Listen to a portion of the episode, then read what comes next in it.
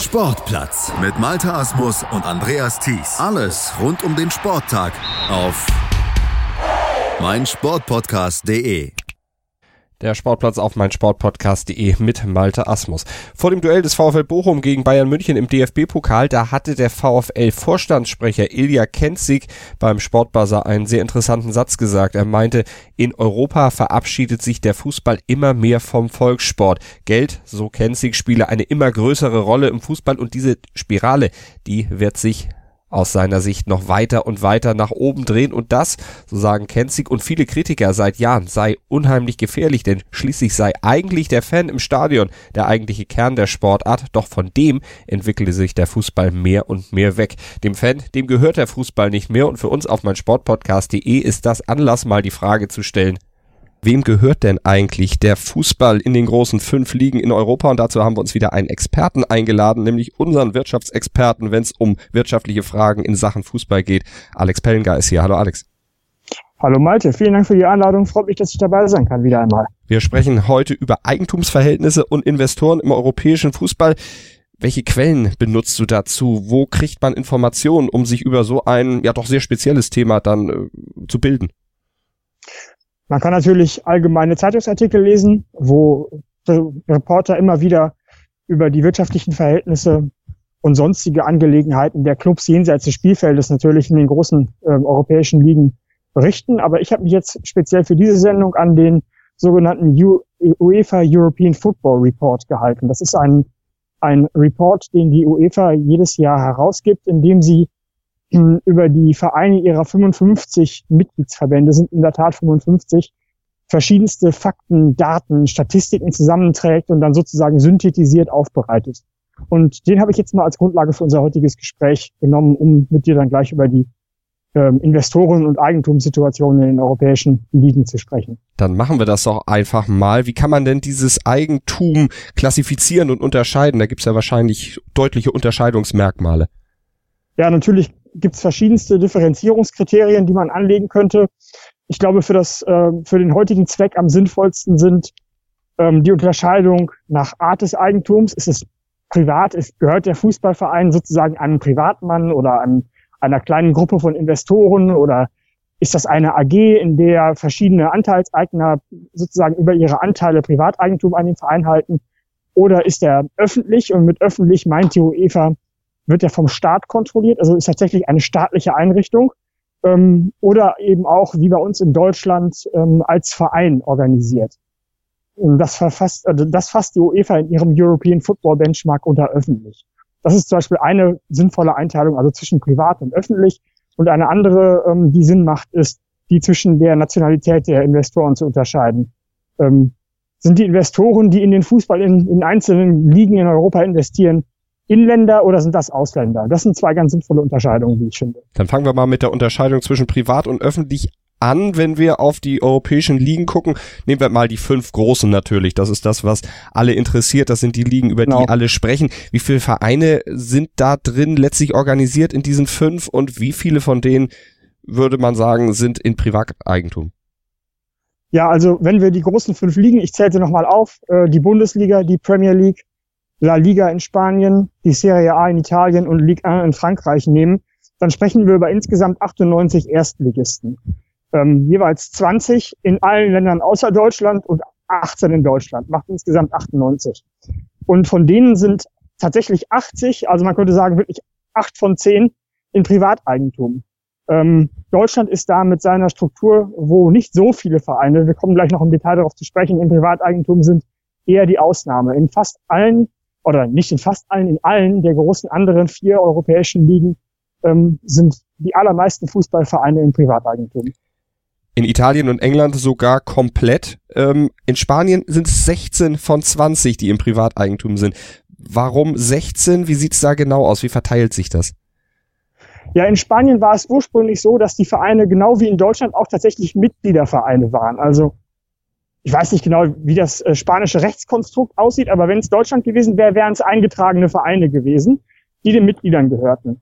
Und dann hat irgendwann der Staat sich dazu entschieden, weil diese Vereine, sagen wir mal, ein etwas laxes Finanzgebaren an den Tag legten, überwiegend und sehr viele Schulden aufnahmen und finanziell auch nicht nachhaltig arbeiteten, ähm, im Jahr 1990 ein Gesetz zu verabschieden, dass alle Erstligisten, Zweitligisten und Drittligisten in Spanien sowie interessanterweise die Basketballmannschaften äh, der spanischen Liga dazu verpflichtete, eine die Rechtsform einer Sportaktiengesellschaft im spanischen Sociedad Anónima Deportiva anzunehmen.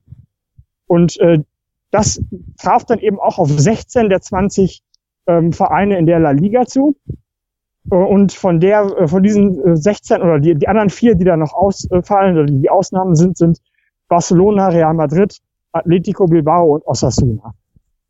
Warum machen die diese Ausnahme? Kannst du das nochmal etwas genauer erläutern? Warum dürfen die äh, da ausscheren?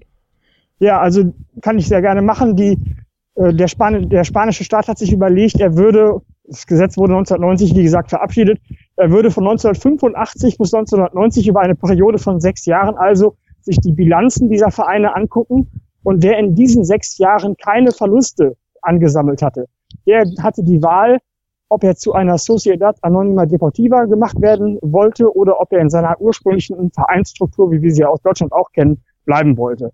Und diese vier Vereine waren die einzigen, die die Wahl hatten und die haben sich auch alle dafür entschieden, in ihrer ursprünglichen Vereinsstruktur äh, bestehen zu bleiben. Dann müssen wir den Begriff äh, Sociedad Anonima Deportiva nochmal ein bisschen weiter aufdröseln. Übersetzt, wie gesagt, Sportaktiengesellschaft. Was ist das genau? Ja, das ist, kannst du dir vorstellen, wie ein Hybrid aus Sportverein und Aktiengesellschaft, der versucht, so ein bisschen das Beste der beiden Welten zu vereinen. Ähm, und zwar geht es da im Wesentlichen darum, dass durch die Aufstellung als Aktiengesellschaften diesen SADs ermöglicht werden sollte, einfacher an, an der Börse beispielsweise oder über private Investoren Kapital einzusammeln, was bis dahin nicht ging. Das ist ja auch ein Problem bei uns in, in, in Deutschland, ähm, bei den Vereinen, die, die sich eben noch nicht dafür entschieden haben, ihren Spielbetrieb auszulagern, äh, dass man da nicht so einfach Investoren finden kann, die bereit sind, Hunderte von Millionen Euro oder Dutzende von Millionen Euro zu investieren. Oder dass man an irgendwelchen Börsen Aktien handeln kann, also Eigentum des Vereins handeln kann. Das wollte man zum einen erreichen. Und zum zweiten wollte man aber auch gleichzeitig diesen Charakter eines Sportvereins bewahren. Und ähm, das, hieße, das hieß, dass diese Sociedad Anonima Deportiva, diese SADs, gewissen Regulierungen unterliegen, äh, unterliegen, die bestimmen, ähm, die ihren Unternehmenszweck bestimmen. Das heißt also in diesem Fall tatsächlich die Ausführung, Ausübung ihrer Sportart, Fußball oder Basketball, ähm, die bestimmen, dass wenn ein Investor mehr als 25 Prozent der Anteile auf einen Schlag kaufen wollte, dass er dann eine Genehmigung braucht vom Staat, von einer staatlichen Behörde, dem sogenannten Nationalen Sportrat, der äh, sich um die sportlichen Belange Spaniens auf staatlicher Ebene sozusagen kümmert. Und es wurden noch einige andere Bestimmungen aufgestellt, höhere Anforderungen an Werbung und Information beispielsweise. Oder dass ähm, es unmöglich ist, dass eine SAD in derselben Sportart noch einen zweiten Verein hat, also quasi Anteile an einer zweiten SRD hält und dass man gewisse Garantien, Finanzgarantien vorlegen muss und so weiter. Also das heißt, man hat versucht, um das nochmal zusammenzufassen, sowohl die Kapitalakquisition leichter zu machen, als auch diesen Charakter des Sportvereins zu bewahren. Und was ist jetzt mit den von dir genannten Ausnahmen? Welche Rechtsformen haben die dann im Gegensatz zu dieser, äh, zu dieser Sportaktiengesellschaft? Ja, das sind immer noch die alten Mitgliedervereine, wie wir sie aus Deutschland kennen, das heißt also Real Madrid, FC Barcelona, Atletico Bilbao und Osasuna sind ein Verein wie zum Beispiel der FC Schalke 04 auch. Oder ähm, andere Vereine in der deutschen äh, Bundesliga.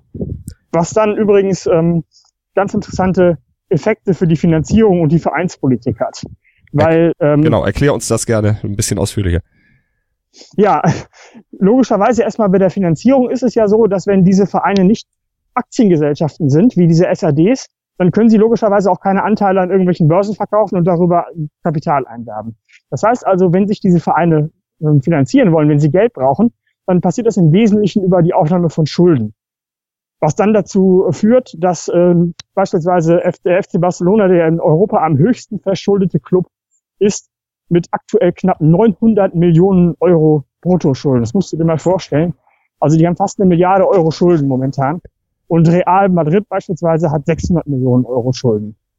Da äh, ist natürlich eine ganz andere Dimension als ein Verein wie Bayern München, äh, die ja nicht nur stolz darauf sind, dass sie dass sie keine Nettoverbindlichkeiten haben, sondern dass sie auch noch ein großes äh, Festgeldkonto aufweisen können. Das ist Punkt eins. Also die Finanzierung ist dann immer äh, ein Problem.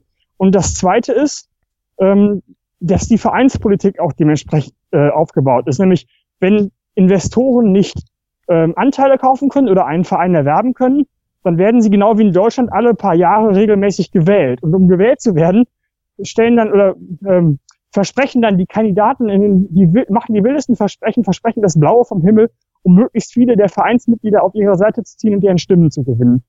Da gibt's dann solche schönen Beispiele wie Florentino Perez, der, glaube ich, momentan immer noch oder schon wieder Präsident von Real Madrid äh, ist, der bei seiner Kandidatur im Jahr 2000, als er noch ein absoluter Nobody war und ihn keiner kannte, versprach, äh, Luis Figo von FC Barcelona zu Real Madrid äh, zu locken. Und beim FC Barcelona beispielsweise könnte man nennen ähm, Juan Laporta, äh, der inzwischen katalanischer Politiker ist, aber eben auch eine ganze Zeit lang Präsident vom FC Barcelona war, der bei seiner Kandidatur 2003 äh, versprach, David Beckham zu verpflichten, was dann zwar nicht gelang, der ging dann zu Real Madrid, wie wir wissen, aber er hat zumindest versprochen und ist auf, diesem, auf Basis dieses Versprechens gewählt worden. Ja, und solche Sachen sind da an der Tagesordnung, dass die Leute dann versprechen, sie holen irgendwelche Weltstars, ähm, um eben möglichst viele Stimmen zu bekommen. Das äh, tritt natürlich bei den SADs in der Form nicht auf, weil die, diese SADs eben keine gewählten Präsidenten haben, sondern im Eigentum von Investoren sind. So sieht's also in Spanien aus. Wenn wir da nochmal gegen die deutsche Situation abgleichen, wir wissen es im Prinzip, aber der Vollständigkeit halber sollten wir es vielleicht kurz erwähnen. Ja, in Deutschland haben wir 18 Bundesliga-Vereine in der ersten Liga, von denen 14 normale Vereine nach wie vor sind. Und äh, die vier Ausnahmen sind Wolfsburg, Leverkusen, Hoffenheim, die Jure und de facto muss man auch noch Leipzig erwähnen. Die sind zwar offiziell oder die Jure immer noch ein eingetragener Verein, wo der eingetragene Verein die Mehrheit an, der, an dem ausgelagerten Spielbetrieb hat. Aber de facto ist das natürlich ein Eigentum, Privateigentum von Red Bull. Hm. So sieht's also in Deutschland aus. Wenn wir das jetzt nochmal runterbrechen auf Europa und vielleicht nochmal einen generellen Vergleich anstellen. Deutschland mit seiner überwiegend öffentlichen Vereinstruktur, sind wir da eine Ausnahme in Europa oder gibt's da auch noch andere Länder, wo es vielleicht ähnlich ist? Ja, das ist bunt gemischt. Es gibt eine ganze Menge. Also die UEFA, wie ich sagte, hat 55 Mitgliedsverbände.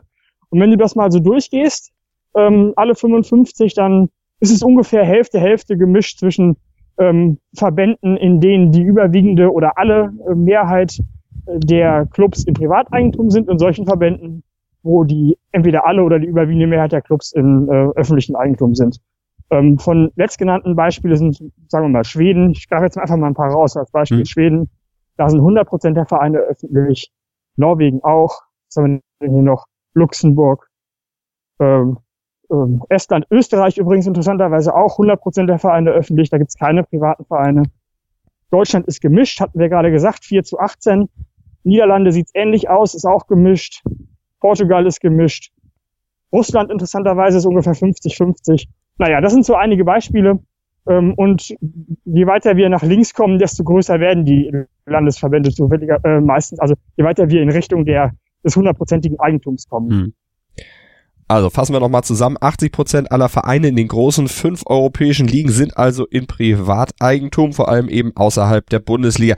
Wie setzen sich denn jetzt die Investoren zusammen aus anderen Sportarten, wo wirklich Investoren ja groß sind, in kleineren Sportarten, Ringen zum Beispiel, da sitzt dann die Mittelständler um die Ecke, die so einen Verein ja. dann ihr eigen nennen, sich da einbringen. Fußball ist ja jetzt ja. ein etwas größeres Geschäft da wird sicherlich sich der Mittelständler nicht so tummeln. Sind es da eher internationale Großinvestoren, die da in den Fußball investieren und in die großen Ligen? Ganz genau. Ja, ganz genau. Das sind entweder große Investmentgesellschaften, vor allen Dingen, wenn sie aus Asien kommen, äh, aus China zum Beispiel, die, die teilweise gar nichts mit Fußball zu tun haben. Das sind riesige Handelsunternehmen, die sich dann auch noch einen Fußballverein kaufen. Oder es sind vermögende Einzelpersonen. Das sind dann so diese typischen Abramovics oder, oder arabischen Scheichs, ähm, die sich dann Fußballvereine kaufen. Also mit dem kleinen Mittelständler, der sich mal eben irgendwie so nebenher noch einen Verein leistet, wie im Tischtennis vielleicht oder, oder im, im Ringen, was du gerade gesagt hast, das äh, finden wir im Fußball in der Form nicht. Und die Nationalität dieser Investoren, das ist jetzt das zweite Unterscheidungskriterium, was ich eingangs schon anderes, ähm, ist bunt gemischt. Also am internationalsten, was das Investoren, äh, die Investorenlandschaft angeht, ist England, wo zwei Drittel der Investoren Ausländer sind, gefolgt von Frankreich, das ist immerhin noch ein Drittel und Spanien und Italien liegen jeweils gleich auf mit, mit einem Viertel. Das also das heißt, drei, drei Viertel sind Spanier und jeweils oder Italiener und ein Viertel sind eben Ausländer. Man hat ja viel von dem auch nachlesen können, deshalb so ein paar Namen sind ja sicher auch unseren Hörern durchaus geläufig, aber lass uns trotzdem mal aus den Ligen so ein paar Highlights rausheben. Was gesagt, England, zwei Drittel ausländische Investoren. Genau, ja. Am bekanntesten dürfte sicherlich sein, der war auch der Pionier Roman Abramovic, der hat sich schon 2003, also schon lange vor UEFA Financial Fair Play, was ja erst im Jahr 2013 eingeführt wurde, nur mal sozusagen eine Relation zu liefern, der sich schon 2003 bei Chelsea eingekauft hat. Dann dürften viele Hörer kennen Malcolm Glazer und seine Familie, die sich 2005 bei Manchester United eingekauft haben. Ähm, das ist so ein Glazer ist natürlich A, Privatmann, aber B, ist, könnte man den auch als Sportinvestor bezeichnen. Der hält auch noch mehrere Vereine in den USA, keine Ahnung, Tampa Bay Buccaneers zum Beispiel in, den, in der National Football League. Ähm, aus, Abu aus Abu Dhabi ist natürlich ganz bekannt die City Football Group die sich 2008 bei Manchester City eingekauft hat. Ähm, die dürfte auch den meisten sofort einfallen. Oder Fenway, den Liverpool gehört. Und noch einige Vereine in den USA. Oder Stan Kroenke, der sich 2010 bei Arsenal eingekauft hat. Ähm, und Beispiele für Chinesen sind zum Beispiel Fosun, das ist auch ein chinesischer Konzern, das ist kein Privatmann, das ist ein großer chinesischer Konzern, der 2016 Wolverhampton Wanderers übernommen hat, die Wolverhampton, die Wolves, und 2017 hat Landa, wenn er so ausgesprochen wird, auch ein großer chinesischer Konzern Southampton übernommen. Gibt's denn äh, außer den Amerikanern, den Chinesen und Abu Dhabi, wo sich eben diese Investoren dann draus rekrutieren, auch eigentlich englische Investoren im eigenen Land? Ja, gibt's auch, aber die sind dann eben nicht so schillernd und nicht so bekannt wie diese internationalen. Also klar, Abu Dhabi oder Katar, äh, die ich jetzt noch gar nicht genannt habe, die kennt natürlich jeder, aber wen kennt man denn von den nationalen Investoren? Vielleicht in England Mike Ashley, sagt vielleicht dem einen oder anderen was, der bei Newcastle United am, am Ruder sitzt. Oder Tony Bloom bei Brighton and Hove Albion, der sein Geld gemacht hat mit Real Estate und, und Gambling. Das ist so ein professioneller Spieler, das macht er als Hobby. Der dürfte vielleicht ganz bekannt sein. Und natürlich bei Tottenham ähm, der Name Daniel Levy ähm, dürfte auch einigen was sagen. Mike Ashley bei Newcastle, der sich lange gesträubt hat, Geld dann auch tatsächlich in die Mannschaft zu stecken, damit ja auch Rafa Benitez in den letzten Jahren sehr geärgert hat. Dann hat er doch investiert und dann war Rafa Benitez dann doch nicht mehr da. Also ja. da ist bei Newcastle ja einiges los. Könnt ihr ja auch gerne mal nachhören hier bei uns bei 90 Plus und R auf meinsportpodcast.de, wo wir die Premier League ja regelmäßig auseinandernehmen. Und die Frage, wem gehört der Fußball, die nehmen wir auch gleich noch weiter auseinander hier im Sportplatz auf meinsportpodcast.de nach einer kurzen Pause. Schatz, ich bin neu verliebt. Was? Da drüben. Das ist er. Aber das ist ein Auto. Ja, eben. Mit ihm habe ich alles richtig gemacht. Wunschauto einfach kaufen, verkaufen oder leasen. Bei Autoscout24. Alles richtig gemacht. Wie baut man eine harmonische Beziehung zu seinem Hund auf? Puh, gar nicht so leicht. Und deshalb frage ich nach, wie es anderen Hundeeltern gelingt, beziehungsweise wie die daran arbeiten. Bei Iswas Dog reden wir dann drüber. Alle 14 Tage neu mit mir, Malte Asmus und unserer Expertin für eine harmonische Mensch-Hund-Beziehung, Melanie Lippisch. Iswas Dog mit Malte Asmus. Überall, wo es Podcasts gibt.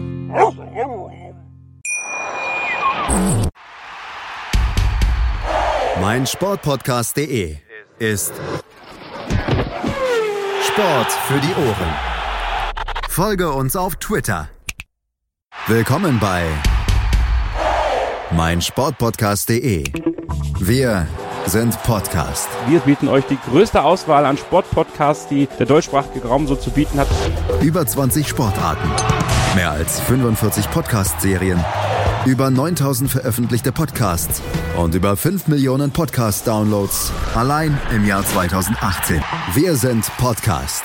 Wir sind meinsportpodcast.de. Gucken wir mal von England nach Frankreich. Wie sieht's denn da aus? Wir müssen jetzt nicht jeden Investor da im Einzelnen durchgehen, aber ein paar schillernde Namen sind uns ja bekannt, vor allen Dingen die Jungs, die da bei PSG am Ruder sind. Ja, genau, die habe ich ja gerade schon kurz angerissen. Das ist dann der, der Scheich Al-Thani, äh, beziehungsweise das, das Emirat Katar, was bei PSG am Ruder sitzt. Ähm, dann haben wir Jim Radcliffe, der dürfte jetzt den meisten Hörern bekannt sein, weil er jetzt kürzlich verstärkt durch die Medien gegangen ist. Das ist der Boss und Eigentümer von Ineos, diesem großen englischen Chemiekonzern, den unter anderem ja auch das Sky-Nachfolgeteam bei der Tour de France gehört.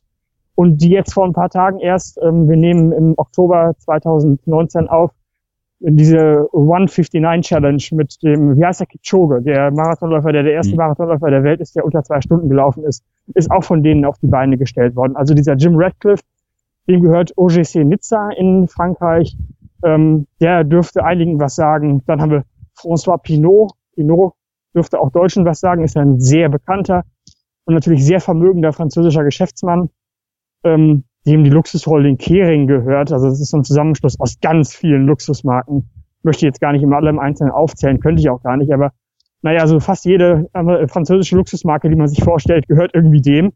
Ähm, der sitzt bei Stade Rennes am Ruder. Oder Dimitri Rybolovlev, der sitzt bei AS Monaco am Ruder. Das ist vielleicht auch ein ganz bekannter Russe. Hm, auch alles Namen, die durchaus mal geläufig sind, natürlich auch bei Europacup-Übertragungen gerne mal thematisiert werden. Lass uns nochmal auf Spanien und Italien gucken. Wie sieht's denn da aus? Ja, da habe ich ja vorhin schon kurz gesagt, da gibt's überwiegend tatsächlich inländische Investoren. Das ist also drei Viertel inländisch, ein Viertel ausländisch. Und da gibt's auch nicht so viele bekannte Investoren. Also die Namen jetzt zu nennen wäre, würde nicht zu weit führen. Aber ganz spannend vielleicht Ronaldo, also der originale Ronaldo, nicht CR7, dem gehört Valladolid. Und Peter Lim, der Name dürfte auch vielleicht einigen was sagen, der sitzt bei Valencia am Ruder. Ähm, und in Italien hätten wir, das war jetzt also Spanien logischerweise, in Italien hätten wir dann die Agnelli-Familie Fiat, die, denen gehört Juve ähm, und, oder Elliott Investment, den, den Milan gehört. Die haben sich im letzten Jahr, das ist jetzt auch die neueste Akquisition, soweit ich sie recherchieren konnte, die ist erst 2018 geschehen, die haben sich im letzten Jahr Inter Milan gekauft, äh, AC Mailand, also Milan gekauft. Richtig, Ronaldo in Spanien bei Valladolid 2018 im Sommer war das ja ein großes Thema. Was hat denen motiviert, sich äh, ja da gerade bei Valladolid dann ins Gespräch zu bringen, beziehungsweise in so eine Position zu bringen? Zu viel Geld? Kann man jemals zu viel Geld haben? Das weiß ich gar nicht genau. Wir haben ja schon mal im Vorgespräch darüber äh, gefachsimpelt. Vielleicht ist es tatsächlich eine Mischung aus, dass er A nicht vom Fußball lassen kann. Ähm, Fußball ist wahrscheinlich wie für ganz viele äh, professionelle Fußballer sein Lebensinhalt und die Leute, die sich so intensiv und so lang und so ausführlich einer Tätigkeit äh, widmen, ob es jetzt Fußball ist oder irgendetwas anderes, haben ja oft Schwierigkeiten davon zu lassen. Das könnte ich mir also bei ihm tatsächlich auch vorstellen.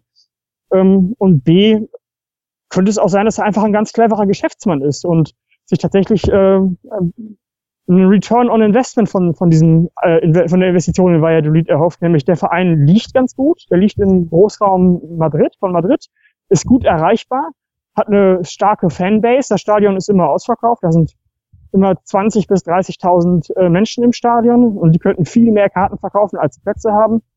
Und ähm, der Verein hat eine ganz solide Finanzlage. Also das ist sicherlich auch aus wirtschaftlicher ähm, Betrachtungsweise noch nicht mal die dümmste Investition. Hm. Und nahe Madrid gelegen, da hat er natürlich sicherlich noch eine Immobilie aus seiner Zeit bei Real Madrid. Von daher ja, genau, der, wohnt, der wohnt auch in Madrid. Ja, ganz genau. Siehst du wohl, also kurze Wege zum neuen Investment. Du hast auch die Elliott Investment, äh, den Elliott Investment Fund bei äh, Milan erwähnt. Die waren im vor kurzem noch in Besitz von Chinesen, genauso wie der große Rivale, der Ortsrivale wie Inter. Ja, genau. Ähm, das ist, ging ja auch durch die Medien, dass äh, AC Mailand, also Milan, äh, 2017 gekauft wurde von Chinesen. Silvio Berlusconi hat seine Anteile abgetreten.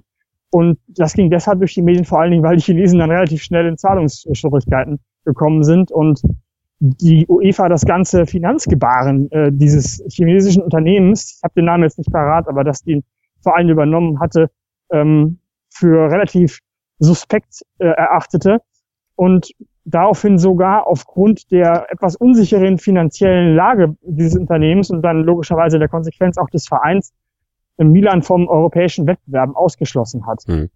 Und dann haben, irgendwann hat sich der Verein wohl gedacht oder hat sich der, der, der Investor, dieser chinesische Investor gedacht, dass er sich da vielleicht übernommen haben könnte und hat den Verein dann weiterverkauft im Jahr 2018 an Elliott Investment.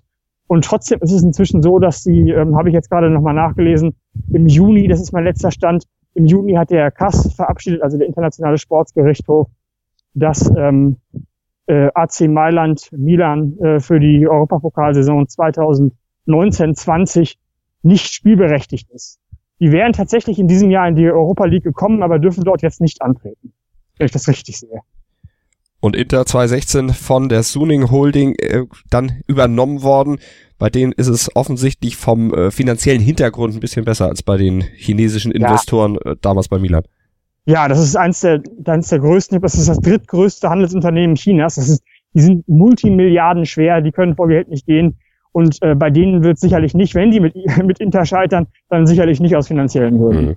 Elliott Investment, vielleicht aber auch bei Roma, die amerikanischen Investoren, das ist so ein Eintrend. Äh, Chinesen, vielleicht in Italien ein anderer Trend. Ist da irgendwo ein Muster zu erkennen? Ja, die Chinesen haben in den letzten Jahren tatsächlich verstärkt ein, äh, sich in den europäischen Fußball eingekauft, sehr viel investiert.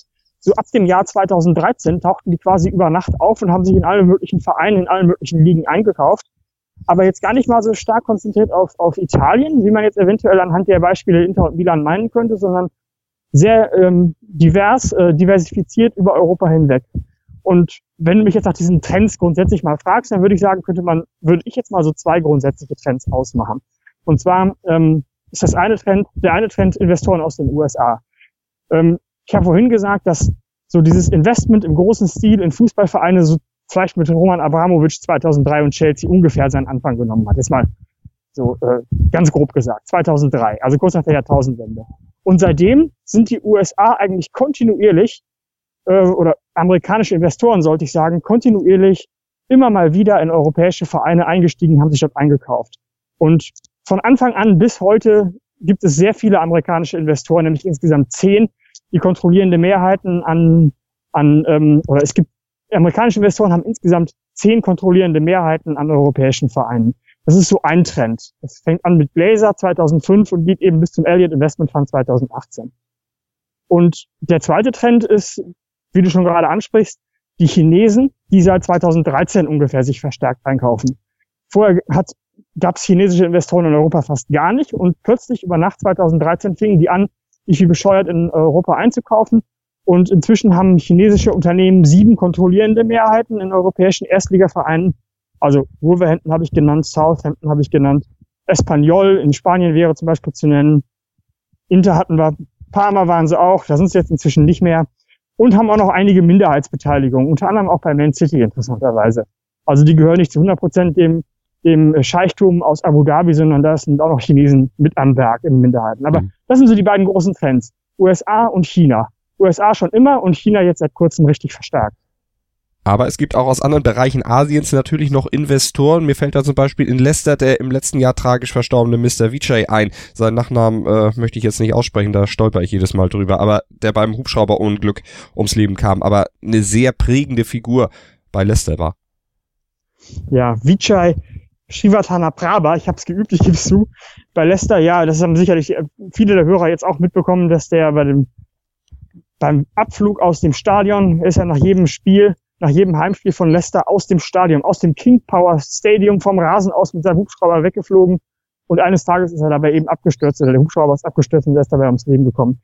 Ja, der ist ein bekannter asiatischer Investor und Peter Lim, ähm, ich glaube, der ist Singapurer, ich bin mir ja, nicht ganz sicher. Kommt aus Singapur. Ja, ja, Singapur, ähm, den habe ich ja gerade auch schon genannt, der ist bei Valencia und ist auch bei einem, Amerik bei einem englischen Viertligisten investiert. Also der, deswegen ist der gerade in England einigermaßen bekannt, ja. weil der zusammen mit einigen ganz bekannten Ex-Spielern sich in, in einem englischen Verein eingekauft hat. Einer der erfolgreichsten äh, Stockbroker aus seiner Gegend, äh, der unheimlich viel Kohle gemacht hat und sehr breit auch sein äh, Geld letztlich investiert. Also nicht nur in Sport, aber eben auch in Sport und unter anderem eben beim FC Valencia. Was ist denn mit europäischen Investoren? Gibt es vielleicht auch ein paar aus Deutschland?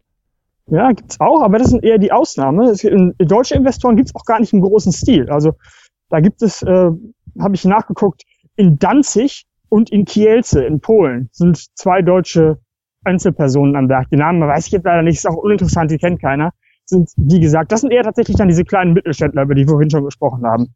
Und es gibt noch einen deutschen Investor, der in Bradford in der englischen vierten Liga äh, am Ruder ist, dem der Verein gehört. Aber das ist, das ist es im Prinzip, wenn man sich mal die, die großen europäischen Ligen anguckt. Äh, da ist also mit deutschen Investoren nicht viel zu wollen. Ähm, ich weiß auch nicht, warum die sich da zurückhalten. Ähm, aber es gibt, es gibt einige Russen, ähm, die haben aber auch Clubs meistens in kleineren Ligen, zum Beispiel bei Vitesse sitzt ein Russe am Ruder, PAOK Saloniki äh, gehört einem Russen oder Bournemouth in der Premier League gehört auch einem Russen. Und äh, am bekanntesten, wenn wir jetzt wirklich auf europäische Investoren gucken, dürfte wahrscheinlich Red Bull natürlich mhm. sein. Mhm. Den unter anderem ja auch RB Leipzig gehört. Und natürlich auch Salzburg und dann sind sie auch in New York noch aktiv, aber das wird sicherlich genau. in nächster Zukunft auch noch weiter ausgebaut. Ja, gibt's mit Ausnahme der Herkunft von Investoren und diesen zeitlichen Mustern, die du da rausgearbeitet hast, noch andere Trends, die du jetzt in Sachen Eigentumsverhältnisse im europäischen Fußball erwähnenswert findest? Ja, ich würde sagen, ähm, ich habe einen Trend, würde ich jetzt klar ähm, erkennen, und zwar, äh, es gibt einen Trend zu Clubnetzwerken. Das heißt, dass einzelne Investoren oder Investment Holdings sich nicht nur einen Club leisten, sondern dann sich überlegen, ja, da kaufen wir doch gleich noch einen zweiten, in einer anderen Liga vielleicht oder noch einen dritten. Und dann, dann, dann packen wir die irgendwie zusammen und dann können die voneinander profitieren oder wir können noch mehr Geld damit verdienen, was auch immer. Und ähm, da würde ich jetzt mal drei Namen nennen wollen, der, der den meisten Hörern wahrscheinlich sofort einfallen dürfte und der auch der größte ist, ist die City Football Group, also Abu Dhabi. Die sitzen am Ruder in, ich benutze diese Formulierung so oft, das ist schlimm, aber egal. Die sitzen also am Ruder äh, äh bei Man City, bei New York City FC, in Australien bei Melbourne City. Cool, dass sie alle City heißen. Ne? Ähm, bei Girona, ähm, in Uruguay bei einem Club namens Atletico Talk und in, in, in Japan auch Yokohama Marinos und noch bei dem chinesischen Zweitligisten. Also denen gehören schon eine ganze Menge Vereine, äh, Vereine ähm, auf der ganzen Welt und die haben sich da so ein richtiges Netzwerk zusammengekauft. Dann haben wir noch natürlich Katar. Katar ähm, ist Eigentum von Paris Saint-Germain. Malaga in Spanien in der zweiten Liga, lange auch Erstligist gewesen und äh, Eupen in Belgien. Und dann natürlich Red Bull, haben wir gerade schon angesprochen, aber den muss man natürlich auch nennen. Den gehört Salzburg, Leipzig, Liefering. Finde ich übrigens den coolsten Namen für einen Zulieferverein, den man überhaupt nicht ausdenken kann. New York Red Bulls, und Red Bull Bragantino in, in Brasilien dürften vielleicht auch einige mitbekommen haben. Da gab es ja auch Medienberichte darüber, wie sich Red Bull da angeblich in Brasilien aufgeführt haben soll, um, um diesen Verein da aufzukaufen und mit einem anderen zu verschmelzen. Das soll wohl nicht alles so ganz so toll gewesen sein. Kann ich nicht beurteilen. Jedenfalls gehört der Verein jetzt auch zu Red Bull. Naja, das sind so die drei großen, also Red Bull, Katar und äh, Abu Dhabi. Ähm, und ansonsten gibt's noch einige kleinere, vielleicht nur am Rande nennenswerte. Leicester, also Vijay äh, oder beziehungsweise äh, das Unternehmen King Power, was ihm gehört, äh, haben auch noch einen Verein in Leuven in Belgien. Dann haben wir Lazio und Salernitana, das ist ein Verein aus der Serie B. Oder Watford und Udinese Calcio in der Serie A. Jetzt lass uns noch ein bisschen über die Motive spekulieren. Warum wird investiert? Warum machen gerade die Chinesen, die US-Amerikaner oder eben auch die Investoren aus den Arabischen Emiraten und Katar sich auf, um in europäischen Fußball zu investieren? Was steckt dahinter? Hm, wir haben ja schon mal in einem anderen Podcast bei Katar zumindest darüber spekuliert. Ähm, ich würde mal vermuten, bei Katar liegt es tatsächlich daran, dass sie sich, es ist ja ein sehr kleines Land, zwar sehr reich, sehr vermögend, mit dem höchsten oder fast dem höchsten Bruttoinlandsprodukt pro Kopf der tatsächlich katarischen Einwohner, ähm, also katarischer Nationalität, gibt da noch jede Menge Gastarbeiter. Also ein sehr reiches Land, aber ein sehr kleines Land. Und äh, das politisch auch international stark angegriffen wird. Also nicht mit Armeen, sondern auf der politischen Ebene. Die Isolation durch Saudi-Arabien dürfte den allermeisten bekannt sein. Und bei denen würde ich tatsächlich vermuten, dass die versuchen, sich einerseits politisch auf die, auf die Weltkarte sozusagen zu katapultieren, Aufmerksamkeit für sich zu erringen, ähm, damit eben ihnen nicht übel mitgespielt wird auf politischer Ebene oder nicht so leicht, weil dann andere äh, sagen, und ja, mit, mit Katar, das könnt ihr nicht machen. Ähm, dies und das und jenes, wichtiges Sport, wichtige Sportmacht, bekanntes Land, tun viel für die Gesellschaft und so weiter.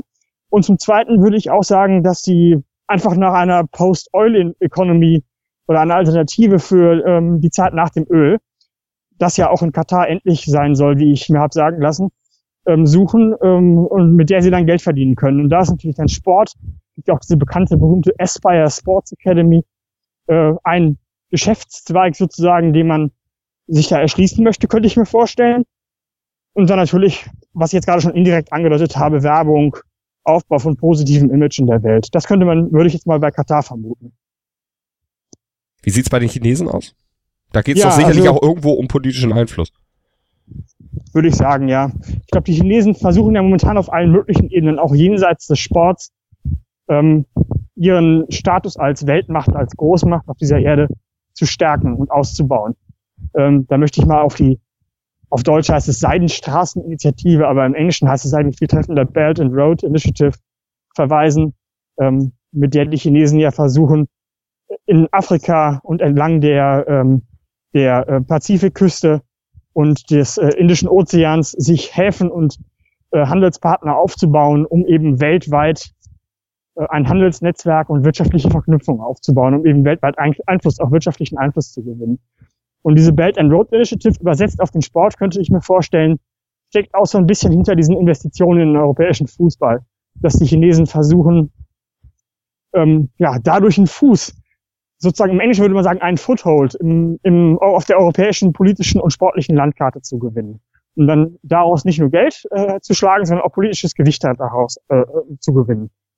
Und äh, dann drittens könnte ich mir auch gut vorstellen, dass die Chinesen so schnell wie möglich zu einer wirklichen Fußball-Großmacht, nicht nur wirtschaftlichen und militärischen Großmacht, sondern auch Fußball-Großmacht werden wollen. Es gibt ja immer wieder diese Berichte, dass die Chinesen spätestens im Jahr, ich glaube inzwischen ist es 2050, bis vor kurzem war es noch 2036, aber das verschiebt sich dann natürlich immer logischerweise ein bisschen, bis zum Jahr 2050 Fußball-Weltmeister werden wollen.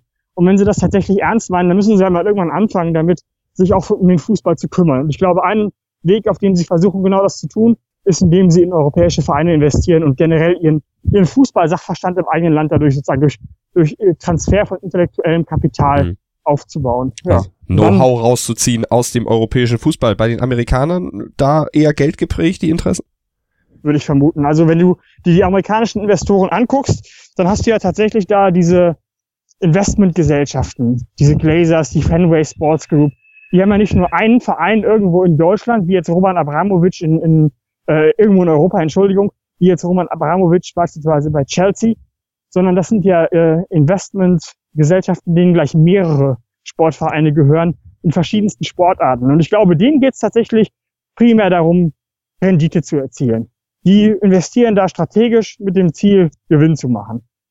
Und dann gibt es ja auch noch den Rest, den wir jetzt einfach mal als Rest zusammenfassen, wie eben Red Bull oder die russischen Oligarchen. Was steckt bei denen dahinter? Kann ich genauso gut spekulieren wie du. Ich würde mal vermuten, bei den Russen ist es halt, mh, hm, das würde zumindest ins Muster passen, auch so eine Art, äh, sich in Sicherheit zu bringen. Also wenn man wie Abramowitsch äh, in England investiert, dann hat man typischerweise auch ein Aufenthaltsvisum in England. Das äh, sollte ihm ja letztens, letztens ist gut, ist schon ein bisschen länger her, sollte ihm ja entzogen äh, werden oder ist ihm entzogen worden, woraufhin er dann damit gedroht hat, den Verein zu verkaufen, also Chelsea FC zu verkaufen. Und ähm, das ist ja auch in anderen Bereichen jenseits des Fußballs, Entschuldigung, ein, ein Muster, was wir von russischen Oligarchen beobachten, dass sie versuchen, äh, ihren Wohnsitz aus Russland eben wegzuverlegen in das europäische Ausland oder ein sonstiges Ausland, um dem äh, Zugriff des russischen Staates äh, in Personam äh, Putin zu entkommen. Das könnte ich mir also durchaus bei den Russen vorstellen. Das ist auch ein Motiv, ist nicht das Exklusive logischerweise, aber auch eins. Und äh, bei Red Bull äh, beispielsweise, die wir ja auch jetzt mehrmals schon angesprochen haben, würde ich klar sagen Werbung. Hm. Die wollen Dosen verkaufen und dann nutzen die die Vereine da eben für, um für ihre roten Bullen Werbung zu machen. Was ja auch ganz gut funktioniert, glaube ich. Das kann man sicherlich nicht äh, abstreiten, denn vor allen Dingen auch negative Propaganda macht dann auch Werbung für das, was letztlich Red Bull verkaufen will, eben für das Zeug. Sobald man drüber spricht, hat man den Namen erwähnt, auch wir jetzt mehrfach in die in dieser Sendung, obwohl wir kein Geld dafür kriegen, was eigentlich gemein ist, so oft wie wir es erwähnt haben. Ja, schade. Wenn du dir noch was überweisen Malte, ich lasse dir meine Kontonummer gerne zukommen. Das können wir dann gerne auf dem ganz kurzen Dienstweg natürlich nicht ohne die Steuer außer Acht zu lassen, dann auf jeden Fall regeln. Alex, auf jeden Fall vielen Dank für deine spannende Einblicke in dieses Thema, in die Besitzverhältnisse im europäischen Fußball. Vielen Dank für die Infos und für deine Zeit. Ja, sehr gerne, Malte. Hat mir Spaß gemacht. Ich freue mich schon aufs nächste Mal. Schatz, ich bin neu verliebt. Was? Da drüben. Das ist er. Aber das ist ein Auto. Ja, eben. Mit ihm habe ich alles richtig gemacht. Wunschauto einfach kaufen, verkaufen oder leasen. Bei Autoscout24. Alles richtig gemacht. Sportplatz mit Malta Asmus und Andreas Thies. Alles rund um den Sporttag auf meinsportpodcast.de. 90 Minuten. Zwei Teams. Pure Emotion. Es geht wieder los. Die Fußball-Bundesliga auf meinsportpodcast.de. Abonniere jetzt deinen Bundesliga-Podcast und sei dabei im Bully Special. Weserfunk. Auf die Zirbelnuss. Füchsle Talk. BV Beben. Unter Flutlicht. Werkskantine am Wasserturm. Und viele mehr. Die Fußball-Bundesliga auf meinsportpodcast.de. Schatz, ich bin neu verliebt. Was? Da drüben. Das ist er. Aber das ist ein Auto. Ja, eben. Mit ihm habe ich alles richtig gemacht. Wunschauto einfach kaufen, verkaufen oder leasen. Bei Autoscout24. Alles richtig gemacht.